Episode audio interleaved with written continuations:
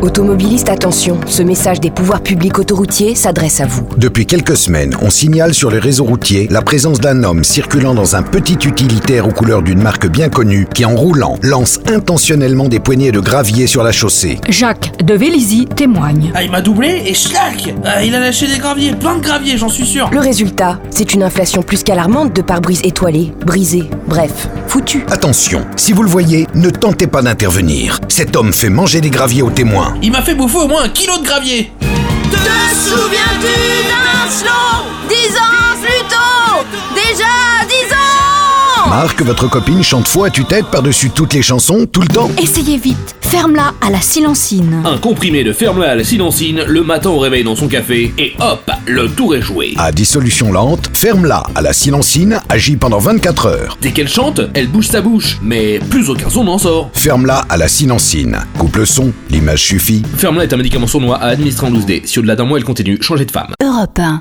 À l'occasion des commémorations de la Première Guerre mondiale du 11 novembre prochain, avec la présence historique de Vladimir Poutine, Paris se réjouit, mais Paris vous garantit. Venez retirer gratuitement dans votre mairie d'arrondissement votre kit prévoyance. Bienvenue Vladimir. Le kit gratuit comprend une ampoule d'antidote en cas d'empoisonnement au polonium 210. Un masque anti-anthrax à porter le temps des réjouissances. Un antivirus pour vos mobiles, tablettes et ordinateurs recommandé par la DGSE. Kit prévoyance, bienvenue Vladimir. Pour que le 11 novembre reste une fête.